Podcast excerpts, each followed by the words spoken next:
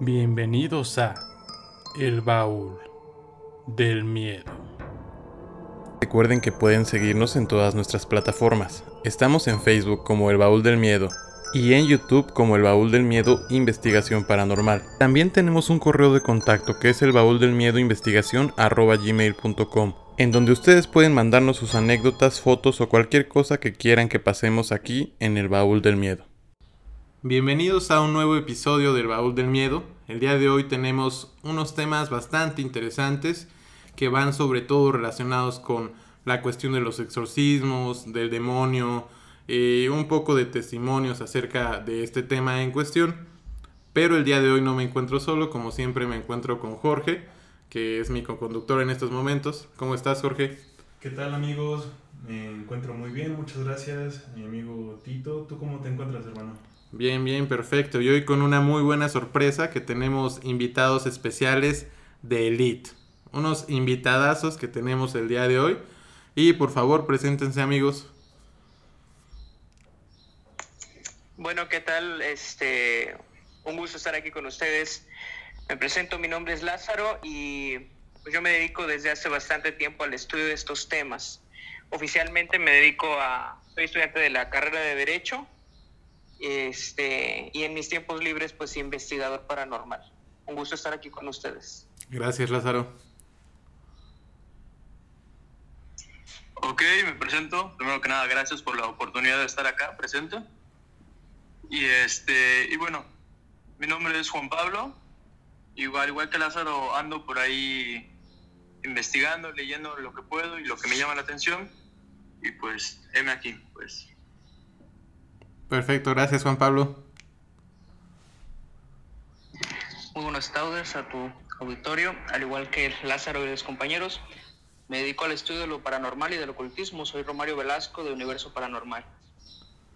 Sí, gracias a ti Romario y es muy padre que podamos colaborar eh, para que igual todos los que nos están escuchando aquí en el Baúl del Miedo vayan a darle like a Universo Paranormal. ¿Cómo te encontramos en Facebook, hermano?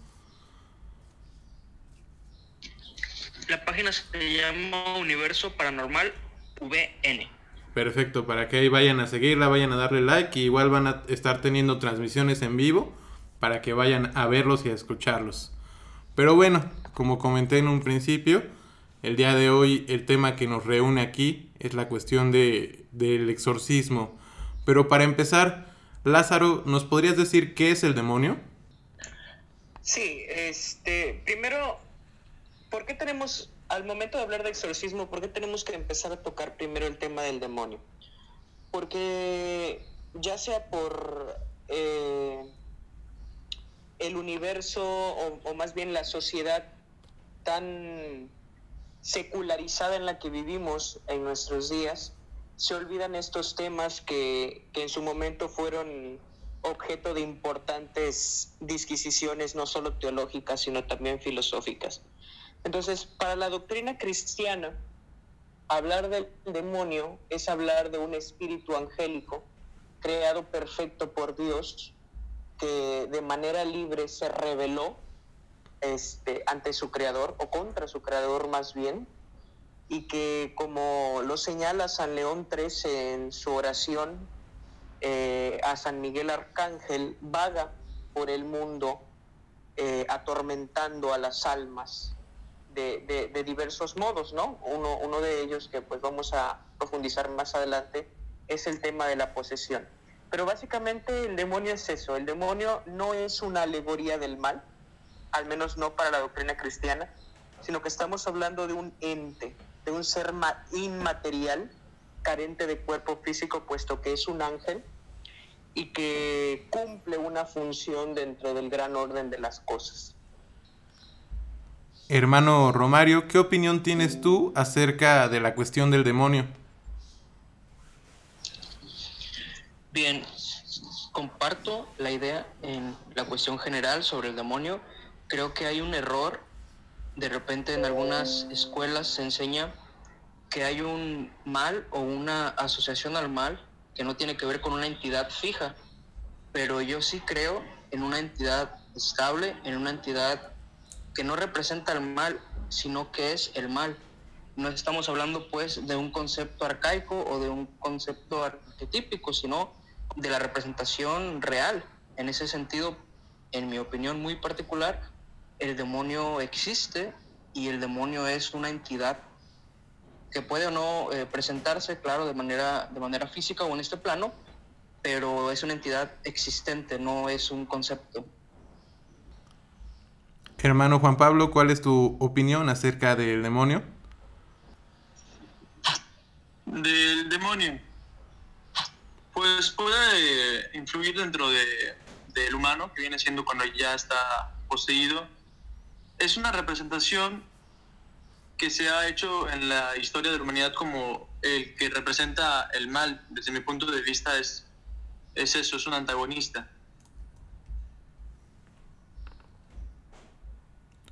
Pues sí, yo creo que en muchas ocasiones esta cuestión del demonio ha sido eh, de alguna manera malinterpretada por muchas personas cuando realmente eh, no tiene el significado que muchos pensamos.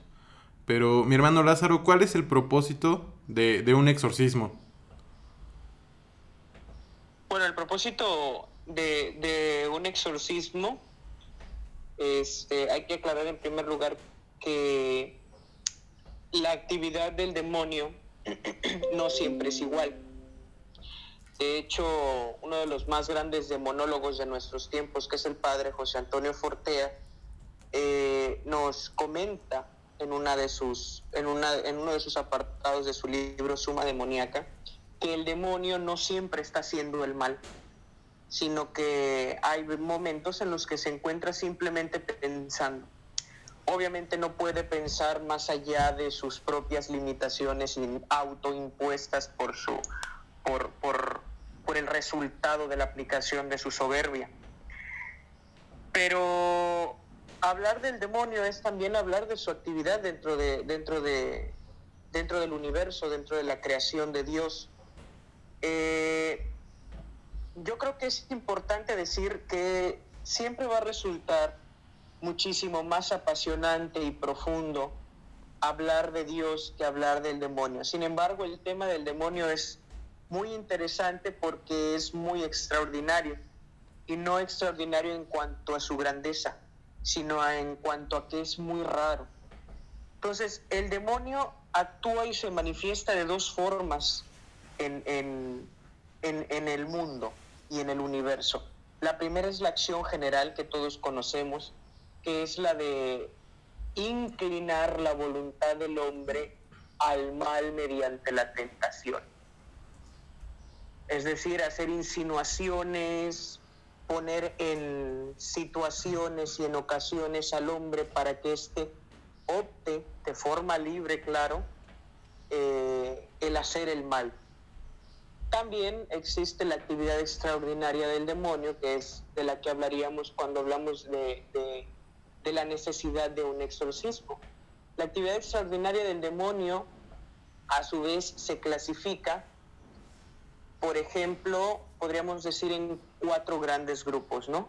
Tenemos el primero que es la infestación, que es cuando el demonio hace un acto de presencia y de hostigamiento, cuando tiene una fijación, por ejemplo, en un lugar, en una cosa o en un animal. Las personas que que nos dedicamos a este mundo de la investigación paranormal, pues tenemos mil y una experiencias, ¿no? Con, lugares que han sido objetos de maldición, que han sido escenarios de muertes fatales y que derivado de estas acciones o incluso sin ningún origen en particular se, se empiezan a dar estas manifestaciones de lo espiritual y en muchos casos de lo demoníaco.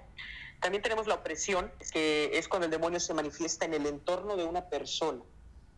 Es parecida a la infestación, pero se difiere a que el problema no es el lugar, no es la cosa o no es el animal, sino que es la persona.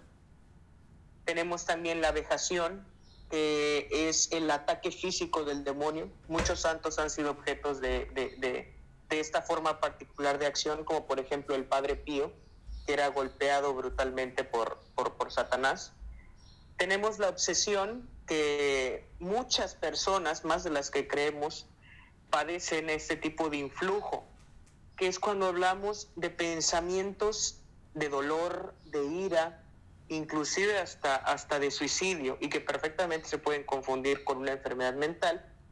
Y por último, tendríamos la más extraordinaria, la más rara de todas, que sería la posesión.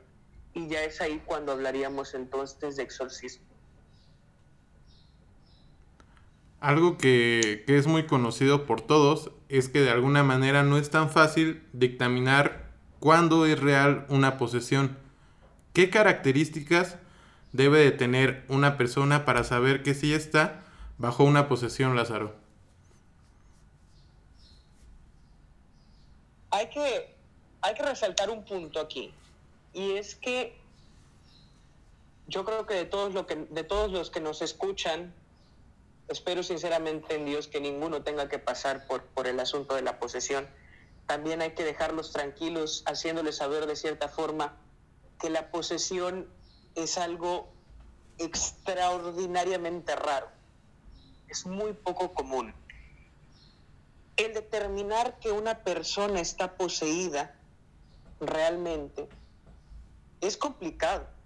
Es complicado, sobre todo porque tenemos que recurrir primero a particularizar que el demonio influye más allá del mundo físico en el plano mental, en el plano de la psique, de lo psicológico.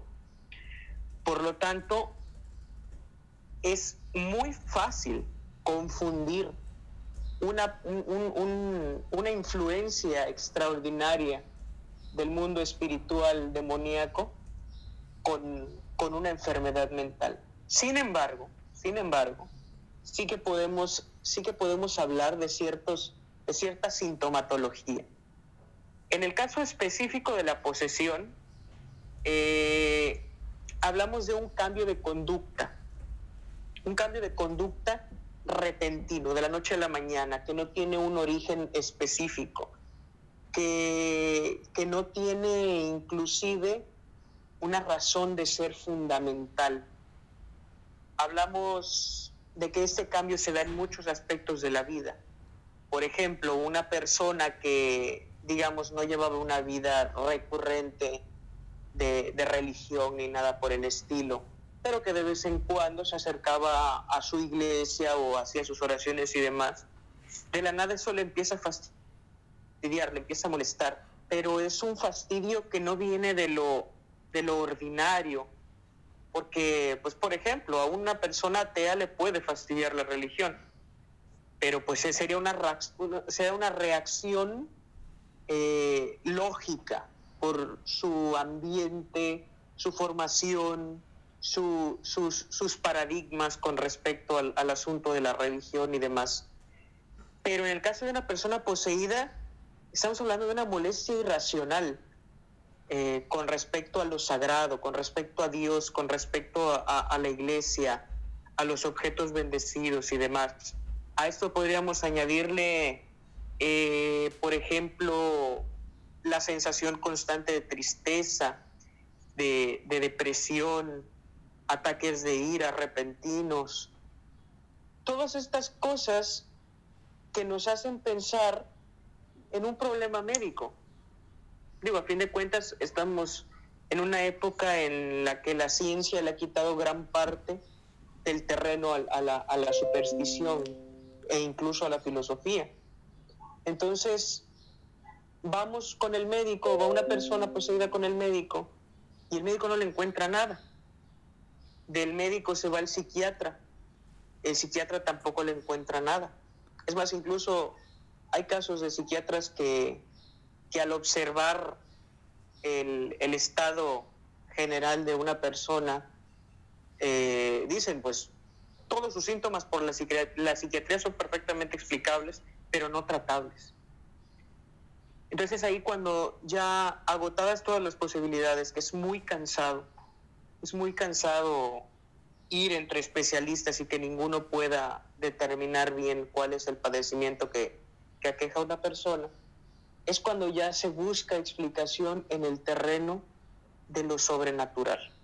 Y es ahí cuando la persona de especialista en especialista puede llegar, puede llegar al exorcista. Pero podemos tener certeza absoluta de que una persona está poseída cuando por el exorcismo es aliviada y liberada.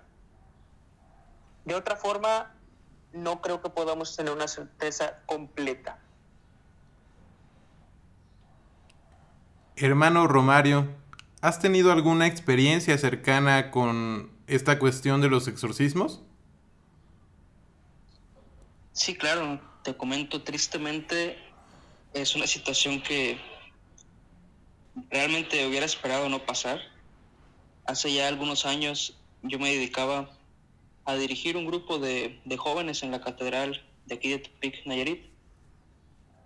Hay varios grupos juveniles en la diócesis, como es muy normal que existan grupos y movimientos, y de repente en esta cuestión de doctrinas, sobre todo carismáticas, entramos en contacto con ciertas entidades que tuvimos que intentar expulsar por medio de la oración y al no poder hacerlo se requirió la ayuda del propio sacerdote de la diócesis.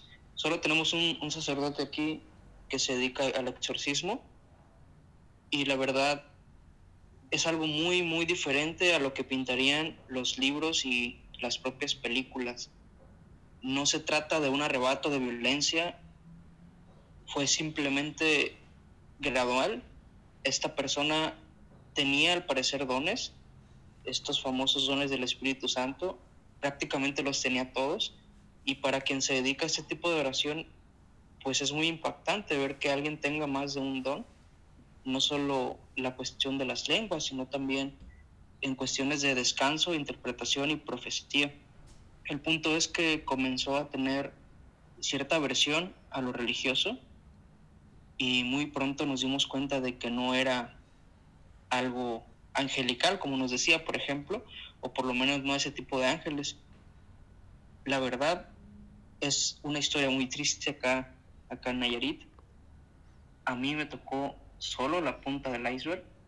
Sin embargo, el exorcista de la diócesis nos aclaró que es muy común que en grupos como estos sucedan eh, no posesiones, pero sí las diferentes manifestaciones que ya comentaba Lázaro.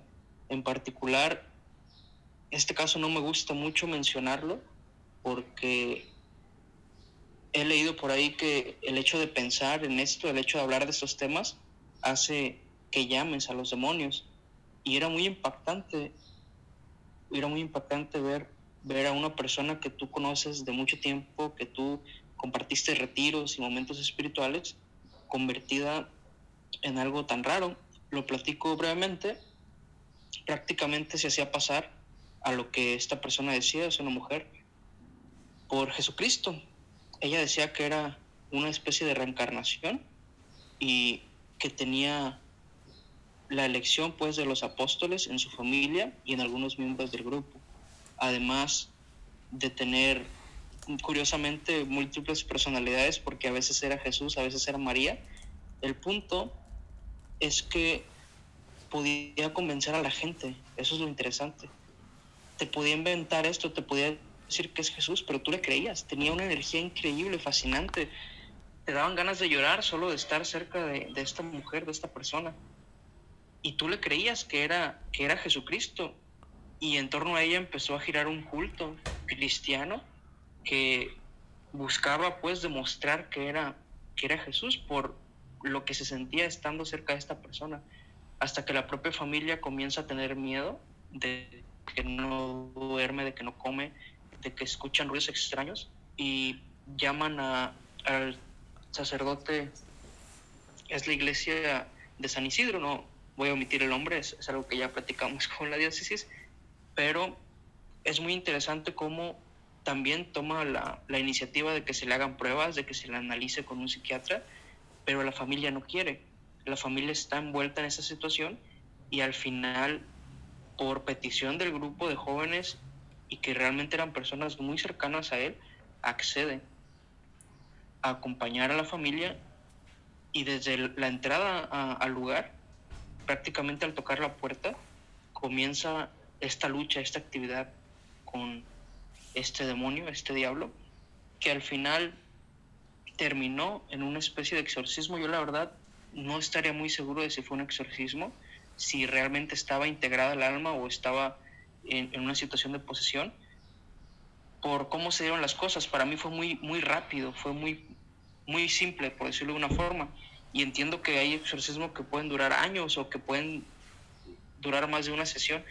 Y en este caso prácticamente con una sola oración eh, se terminó el, el conflicto, el problema pero sí hubo todo este tipo de movimientos violentos ya en ese punto, voces extrañas y amenazas de parte de esta entidad, que insisto, yo no sé si consideraron un exorcismo porque no dijo el nombre del demonio, no, no lo expulsó de esa forma, pero bueno, no soy un experto en cuanto al ritual eh, romano, lo único que puedo decir es que no le recomiendo a nadie que esté cerca de una situación así, que es muy triste, es muy lamentable ver que personas que se quieran acercar a la luz o alguna religión en particular encuentren lo contrario.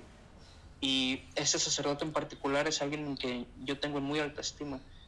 Él nos comentó sobre un exorcismo que hicieron en la capital, donde un hombre podía atravesar las paredes y lo tuvieron que exorcizar entre varios sacerdotes y, y tenía este, este poder, por decirlo de una forma se me hizo muy interesante porque pocas veces, a excepción del Padre Amor, tú eres un exorcista que te diga que alguien con, con una posesión pueda hacer esto.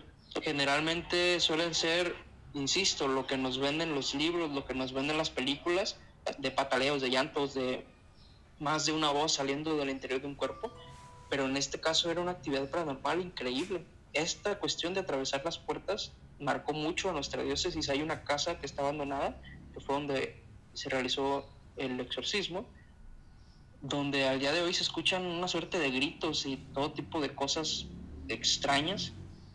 Entonces, no sé si quedó ahí alguna presencia, no sé si, si llama a otras presencias el hecho de que hubiera una pelea de ese nivel ahí, pero esa ha sido la única vez, por lo menos que he sido consciente, de que he estado cerca de una presencia que ya es catalogada pues como, como algo demoníaco.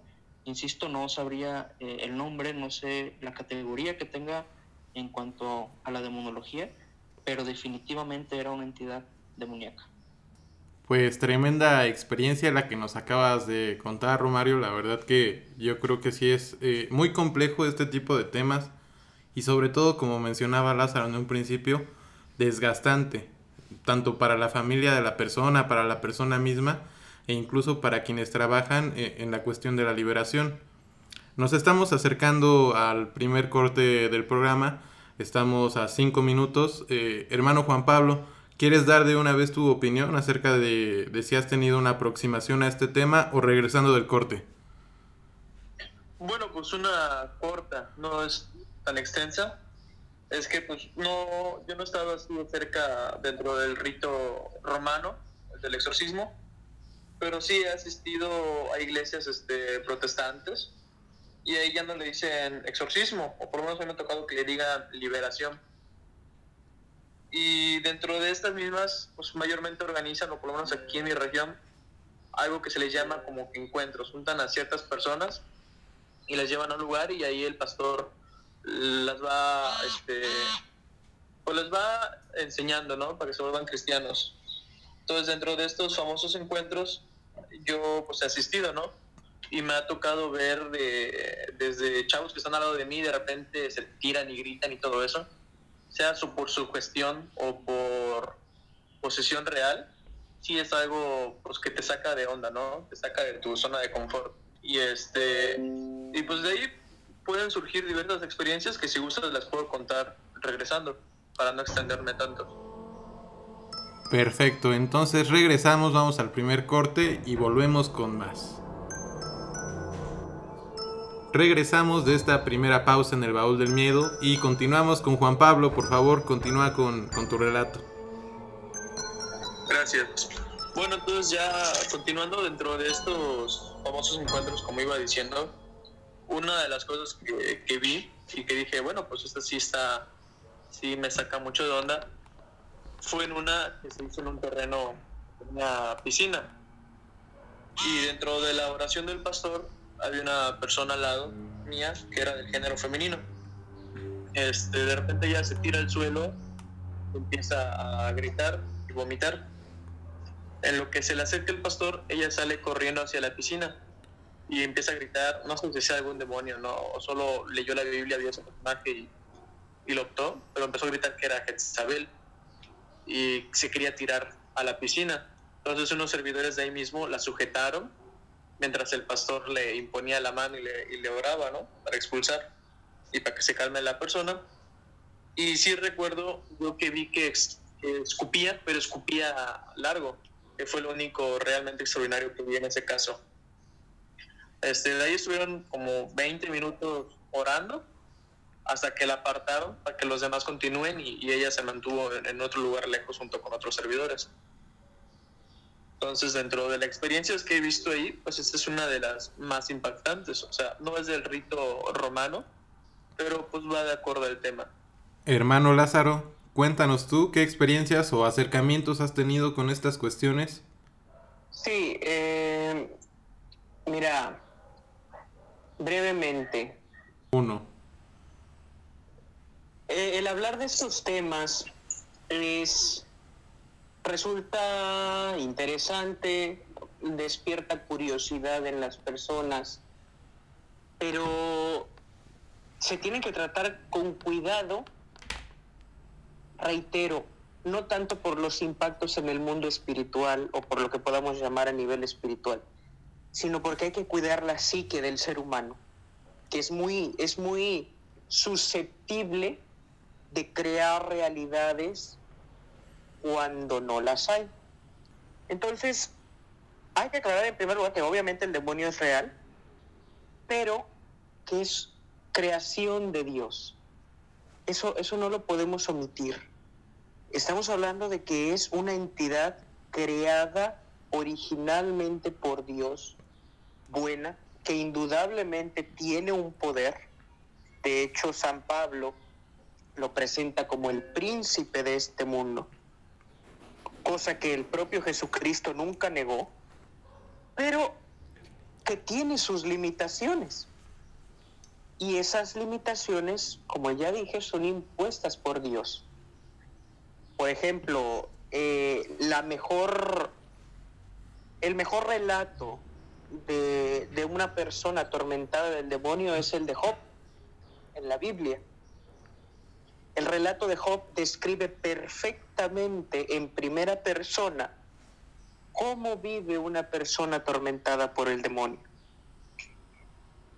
Y lo que Dios le dice al demonio es muy claro. Puedes tocar sus bienes, puedes tocar su salud, puedes tocar su entorno, pero no puedes arrebatarle la vida. Entonces, esto es lo que debemos de tomar en cuenta al momento de hablar del, asunto del exorcismo. No hay que darle más poder al demonio del que ya tiene. Porque, ojo, a pesar de que el demonio sea un espíritu angélico que tiene muchos millones de años más que nosotros de existencia y por supuesto de inteligencia y de perfección incluso porque los ángeles son más perfectos que los hombres, no es más poderoso que el ser humano. ¿Por qué? Porque el ser humano es el único ser dentro de la creación que es hecho a imagen y semejanza de Dios. Por lo tanto, y sobre todo los, los que creemos en Jesucristo, pues Jesucristo dejó una promesa, y es la de en mi nombre echarán demonios. Es decir, en el Evangelio de Lucas Jesús dice textualmente, miren que yo he visto a Satanás caer del cielo como un rayo. Les he dado poder para echar a todos los demonios y nada os dañará. El conocer al demonio tiene como propósito saber que existe esa entidad y que libra una batalla con el hombre, no con Dios, porque la batalla, la guerra con Dios está perdida para él, pero sí con el hombre por destruirlo, por una especie de venganza. Entonces, en este asunto no hay que tenerle miedo al demonio. hay que tenerle respeto a aquello que no conocemos y, que aventurarnos, y, todos sabemos perfectamente que aventurarnos en algo que desconocemos pues es peligroso. Con respecto a mis experiencias, ¿y por qué te comento esto? Porque eso es lo que he aprendido yo con mi experiencia. Que, que el estar dentro de este mundo de la liberación, del exorcismo, del combate al demonio, no es más que ver en el plano de tu cotidianidad lo reales que son los pasajes del Evangelio. Te comento un caso particular. Mi experiencia es más con el tema de las infestaciones. De un, de un hogar, de una persona con la que yo estudiaba, siempre que íbamos, pues por cuestiones académicas a su casa, me contaba una experiencia diferente. Y la sensación al entrar en su casa era, era de, bastante, de bastante pesar, bastante molesta. Entonces, en una ocasión, aquí con un ministro, un diácono de la iglesia, con el que llevamos bastante tiempo trabajando, le comentamos la situación, lo que pasaba en esta casa los problemas que esto traía pues en la vida familiar de esta persona y fuimos a, su casa y el diácono empezó una oración, primero para pedir la bendición para el hogar y para la familia y después para liberar el espacio. En el momento en que, en que el diácono empieza la oración de liberación, la puerta de una de las recámaras, que era, la que, que era en la que más actividad eh, se, presentaba, se azotó. Quiero resaltar que no había aire, que de hecho la posición de la casa era bastante difícil que entrara el aire de por ser una, un lugar bastante caluroso. Entonces la puerta se azotó. Eh, el diácono, que pues tiene mucha experiencia en este tema, sin inmutarse, abrió la puerta, vio la bendición, roció el agua bendita y al finalizar la oración sí nos quedamos todos con una tranquilidad y con una paz muy, muy, muy profunda. Lo mismo con el tema de, las oraciones sobre personas. Aquí es muy común que en el santuario dedicado a la Virgen de Guadalupe se haga cada cierto tiempo estas misas de, de sanación y de liberación. En estas misas pues nosotros hemos participado como servidores y cuando el sacerdote hace esta imposición de manos, pidiendo que el Espíritu Santo entre y libere a la persona, se dan todo tipo de manifestaciones, desde personas que, que entran en un trance de liberación de dolores profundos, de traumas, de malas relaciones pasadas, etcétera, hasta personas que efectivamente tienen presencias que, que, que van más allá de su propia naturaleza espiritual, ¿no? Y, o sea, particularizarte un caso, pues sería llevarnos aquí mucho tiempo, pero se dan todo tipo de manifestaciones, desde gritos, eh, espumarajos, vómitos, violencia, risas. Pero algo que hemos aprendido es, con el paso del tiempo en este, en este campo, es que entre más ruido hace el demonio, es porque más débil está es porque lo que busca es asustar a las personas que están haciendo este acompañamiento en la liberación, es porque busca amedrentar al exorcista para que se detenga de lo que está haciendo, pues porque efectivamente lo que está haciendo está funcionando. Entonces, el acercamiento con este tema de lo demoníaco, hay que decir que todos estamos expuestos al ataque de Satanás pero que la mejor forma de combatirlo siempre es acercándose a la luz, no solo en el, en el ámbito espiritual, sino siendo buenas personas, siendo personas íntegras. Aprovechando, eh, me llegó una pregunta de, de los que nos escuchan en el baúl del miedo y quería preguntarte, Lázaro, o quien quiera de ustedes contestarnos, hermanos, ¿cuáles son o cuáles consideran que son las puertas más comunes para poder llegar a sufrir un percance como una posesión? Bueno, este, si me permiten, yo lo que les puedo comentar, hay muchas teorías por las cuales podemos decir que se da una posesión. Sin embargo, eh, todas son tan improbables como otras. O sea, una es tan improbable como la otra. Eh, ninguna es una regla general. Sin embargo, sí podemos advertir lo que, lo que decía hace un momento. Meterse en asuntos que no conocemos siempre va a representar un peligro.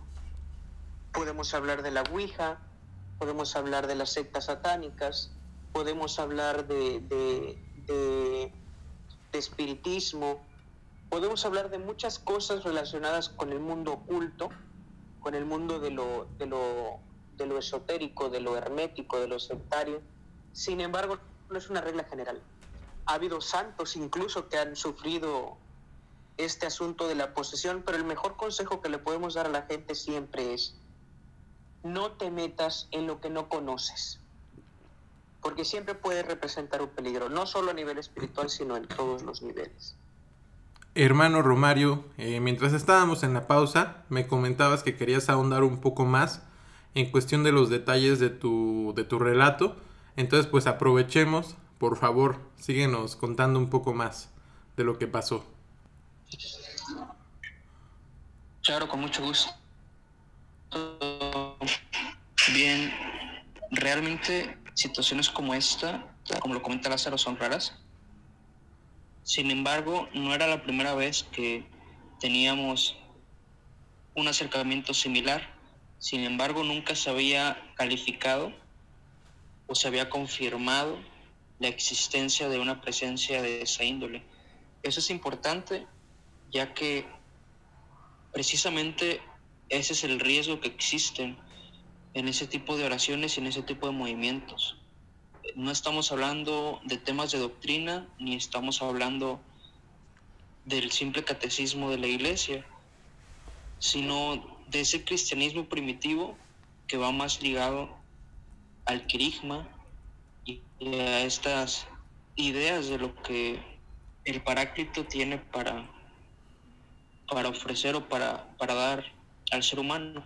En ese sentido, esta persona, como les decía, comenzó teniendo dones muy básicos. El primero fue el don de lenguas. Pocas personas tienen el don de la interpretación y ella lo obtuvo prácticamente en dos semanas. Ya interpretaba lo que decían otros, otros hermanos. Así sucesivamente fueron aumentando las virtudes y los dones presuntamente del espíritu al grado de que, insisto, había un culto, había una especie de círculo de personas muy cercanas a ella que compartían toda la sabiduría y toda la enseñanza. El problema fue cuando hace esta revelación que comentaba hace un momento, que se revela a sí mismo como Jesucristo, pero también como la Virgen María. Y lo curioso es que aunque claro que es una contradicción, la gente decidió creerlo. No solo personas de un grupo de jóvenes, quizá inexpertas o quizá deseosas de pertenecer a algo más grande, sino también su familia, su abuela, las tías que viven con ellos y una de sus primas que ella ya tenía ciertos problemas con, con ese tipo de entidades. Cuando llegó con nosotros era practicante de brujería y había pasado malos ratos por, por cuestiones, creo que de destierros de, de espíritus o una cuestión similar, que no pudieron concretarse. Entonces ya había una línea en esta familia de prácticas ocultistas. La propia abuela y la tía eran también practicantes. Sin embargo, su conversión, que había sido hace poco tiempo, había sesgado toda esta situación. Y así fue como comienza esta historia que realmente pasa, pasa a ser la más tétrica de este grupo de jóvenes. De hecho, el obispo mismo había dado la indicación de que todos los grupos siguieran esta doctrina querigmática y lo ponía como una obligación en todo lo que tuviera que ver con retiros y encuentros espirituales. Más adelante lo elimina. Después de este suceso, cortan totalmente esa conexión y permiten a cada comunidad hacer lo que les plazca. Eso es importante porque reconoce entonces la iglesia que se equivocó, que permitió que jóvenes inexpertos estuvieran abriendo puertas que no comprendían, que no conocían, e incluso esta misma señorita fue a la curia donde se presentó como Jesús, o sea, es algo increíble. Ella fue a decirles a los sacerdotes que era la reencarnación de Jesús y María, y entonces esa fue la razón por la que políticamente deciden que sí proceda el exorcista a investigar. Además, claro, de la buena relación que tenía con algunos miembros de esa fraternidad que permitieron que visitara la casa. Algo muy curioso de este caso y que a mí me marcó mucho es la sensación que tú tenías al estar con ella. Para este momento, para este punto, todo el mundo traía una cruz de San Benito consigo y agua bendita en sus bolsillos. Era una, una situación muy, muy intensa. Terrible, la verdad, tener que estar todo el tiempo asustado. Pero curiosamente no tenía esa versión religiosa cuando estaba con una o dos personas. Por eso muchos creían que era algo más eh, psicológico, quizá para llamar la atención, porque era una familia muy disfuncional, con muchos problemas de violencia, aunado a esta cuestión de la brujería que claro que le suma cosas negativas, no, por la brujería propia, sino por las prácticas que hacían prácticamente o básicamente para sacar dinero. No eran estudiosos, sino simples mercaderes de, de esta cuestión esotérica. Y al final de toda esta travesía queda ese fantasma de, de, esta, de esta persona. Tú la puedes seguir viendo, aquí la ciudad es muy pequeña, y encontrártela en la calle realmente es aterrador. En lo particular a mí me hace recordar toda esta situación.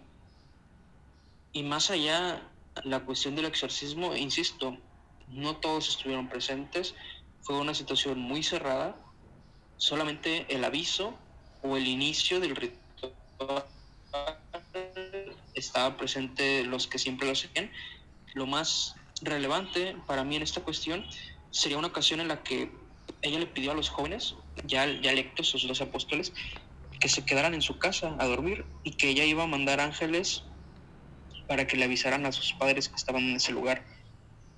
Ese tipo de detalles es los que hacían creer que esta persona estaba mintiendo, fingiendo, o había estudiado algo y, estaba pretendiendo ser un semidioso o una, o una cuestión así. Sin embargo, a partir de ahí fue cuando muchos empezaron a separar, porque obviamente se les cayó todo esta, este velo del rostro, porque obviamente no podía mandar ángeles a que les avisaran a sus padres, y algunos se alcanzaron a salir de este círculo, de este culto, antes de que llegaran las autoridades eclesiásticas. Con ellos no hubo problema, no, no los acusaron de nada. Sin embargo, insisto, no solo a ese grupo, a todos los grupos de la diócesis se les dio la orden de dejar de hacer esas oraciones.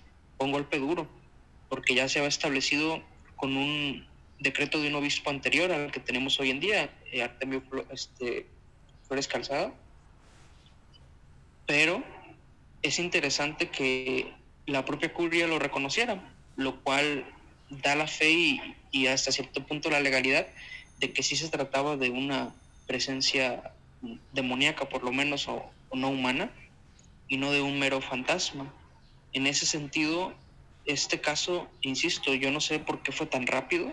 Tengo entendido que, en efecto hay toda serie de investigaciones y tiene que haber no solo el permiso del obispo, sino incluso buscan escalones más arriba en la, propia arquidiócesis.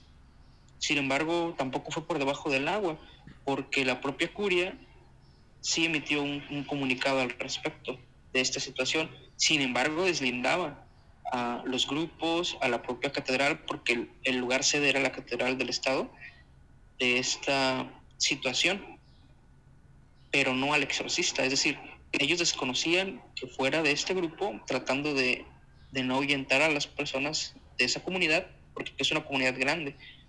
Sin embargo, sí dejaron el vestigio de que el exorcista en efecto estaba en el caso.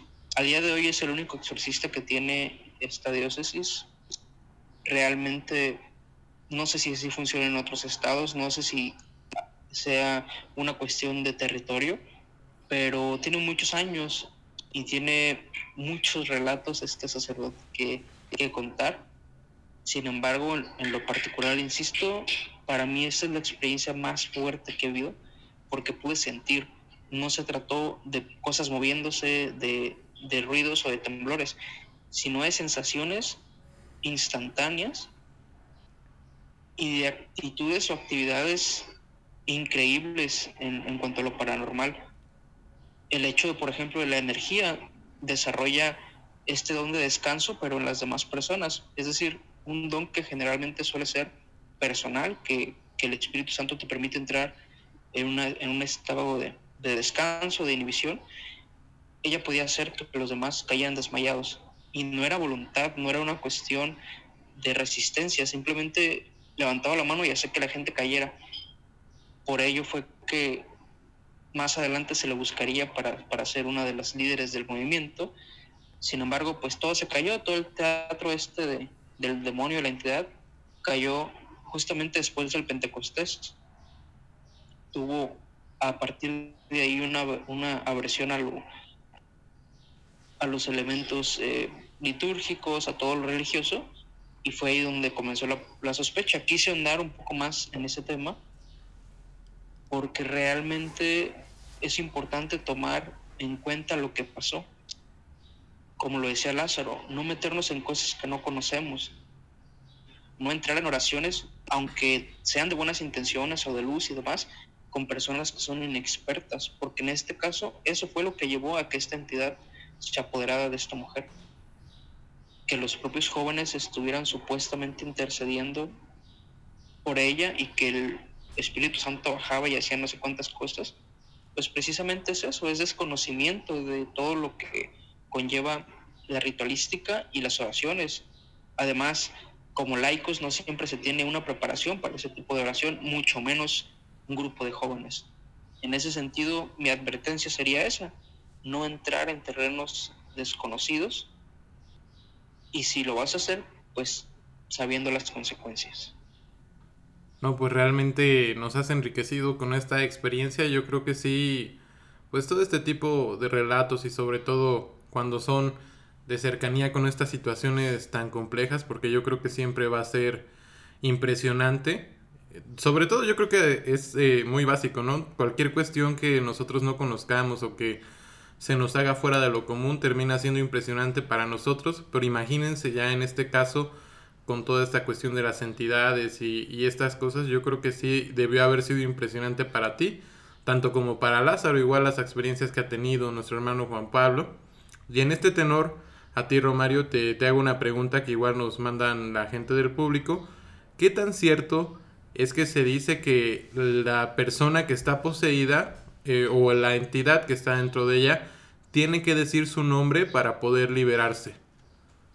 Bien, este tema lo conozco eh, muy por encima realmente, me gustaría que Lázaro lo extienda más. Sin embargo, he leído mucho acerca de esta cuestión del dominio del demonio por medio de su nombre, por medio de, la forma pues del verbo, se crea una suerte de conciencia en el demonio de lo que es y de alguna forma del remordimiento que le da o de las emociones que mueve, recordarle lo que fue. Es algo así como una catarsis para el demonio que le, que le diga su nombre y que le está ordenando Dios, su creador, que salga. Entonces, al ser su verdadero nombre, hace esta conexión o este clic y el demonio puede entonces entrar en un estado alterado. Y, y bueno, esto es lo que decía la parte de, teológica, que el demonio entraría en una especie de culpa por sus pecados, por aquella batalla. Recuerda cuando él cae cuando pierde su gracia y por eso se, es expulsado. Es una forma de reconocer pues que tiene un creador, pero solamente se da cuando es el nombre concreto porque lo hace tener esta conexión. Eso es lo que yo he investigado e insisto, en este caso particular a nosotros no nos tocó eh, escuchar ningún nombramiento ni que le pidiera su nombre, fue una oración diferente. No sabría qué etapa de la posición sería. También tengo entendido que mencionan por ahí la, fusión del alma con el, del demonio con la persona, que sería irreversible. Es decir, un exorcismo que ya no puede eh, tener una solución. En el caso, por ejemplo, muy conocido de, de la película El Exorcista 3, no recuerdo el, el nombre de la, de la mujer eh, real, Annalise Mitchell, algo así, pero supuestamente el sacerdote terminó matando a, a la persona o al, o al, cuerpo de la persona poseída porque su alma ya no estaba, su alma se había ido a otro lugar, ya había habido otro, otro nivel de exorcismo donde ya no había un alma humana en ese cuerpo. En ese sentido, creo que esta situación sería diferente, creo que tal vez sea otra parte de la posesión donde no requirió el nombre, pero sí hubo todo tipo de, de cuestiones, insisto, de violencia, de voces extrañas, movimientos, sobre todo el ambiente que cambió de repente te, hace pensar que sí fue una, una cuestión de un demonio y no un espíritu, porque un espíritu se manifiesta de formas muy diferentes, menos agresivas, diría yo, más bruscas en ese sentido. Y el demonio tal vez sí trata, como lo mencionaba Lázaro, de romper al espíritu de, de las personas que están cerca o de asustar. Y creo que, que un espíritu como tal, un fantasma, trataría de huir o trataría de, de atacarte físicamente, más que asustarte para quebrarte y para evitar que, que lo puedas vencer, por decirlo de una forma. Hermana Lázaro, ¿nos podrías ahondar un poco más en este tema? Sí, este, ok. En primer lugar, el exorcismo, definido canónicamente, citando el numeral 1700, 1673 del Catecismo de la Iglesia Católica, cito textualmente, cuando la Iglesia pide públicamente y con autoridad en el nombre de Jesucristo que una persona o un objeto sea protegido contra las acechanzas del maligno y sustraído de su dominio, hablamos de exorcismo.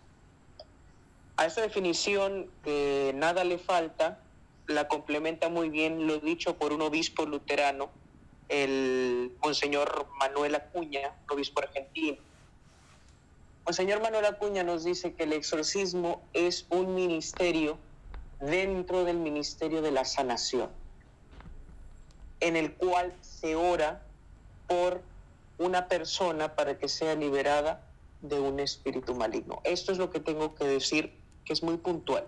El exorcismo es una forma de oración. No es un ritual muy complejo. De hecho, lo que nos muestran las películas no está muy, muy, muy desligado de la realidad.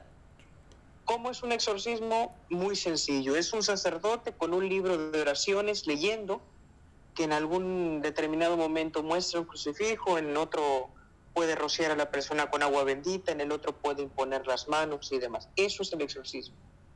Lo que menciona el hermano Romario hablando de cómo estos exorcismos terminan en situaciones graves, incluso hasta la muerte del poseso, es no porque el demonio sea muy poderoso, porque repito, el demonio no tiene más poder del que Dios le ha dado. El ser humano como ente creado a imagen y semejanza de Dios es mucho más fuerte que el demonio y de hecho tiene autoridad sobre el demonio. Eh, ¿Por qué terminan así los exorcismos? Bueno, por la mala condición en la que se encuentra la persona que efectúa el exorcismo, que era lo que acertadamente comentaba el hermano Romario con respecto a su experiencia. La situación de la posesión o de la influencia demoníaca se agrava cuando entran personas que no tienen la preparación tanto académica, teológica como espiritual para enfrentar estas situaciones. Es por eso que recalco, si no se conoce del tema, no se metan ¿Por qué? Porque ante la, ante la secularización del mundo, la iglesia ha optado incluso hasta por dejar de nombrar exorcistas. Y ante la ausencia de exorcistas, hay mucha gente que de buen corazón, pero de poca sapiencia, se mete a realizar, a, realizar exorcismos. Muchas veces, bueno, prácticamente todas las veces sin esta preparación. El asunto del nombre del demonio. En el Nuevo Testamento vemos solo en un episodio, que es el episodio del, el episodio, perdón, del endemoniado de Gadara, en que Jesús le exige el nombre del demonio. Cuando el demonio se acerca, o bueno, cuando los demonios, que era una legión, se acerca a, a, Jesús que estaba bajando de un barco y, le dice, ¿qué quieres con nosotros, Hijo del Altísimo? ¿Vienes a destruirnos? Jesús le responde, o bueno, le, exige que le dé el nombre. Y él le dice, Señor, somos una legión, puesto que somos muchos. La palabra legión hace referencia a muchas entidades. Entonces, vemos que en este caso Jesucristo exige el nombre del demonio porque es una forma de tener autoridad sobre.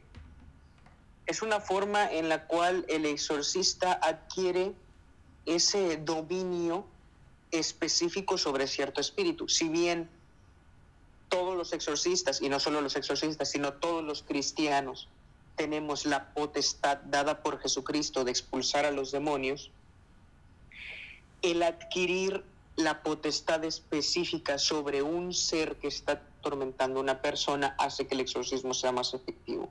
Los demonios siempre dan su nombre cuando ya están prestos para salir.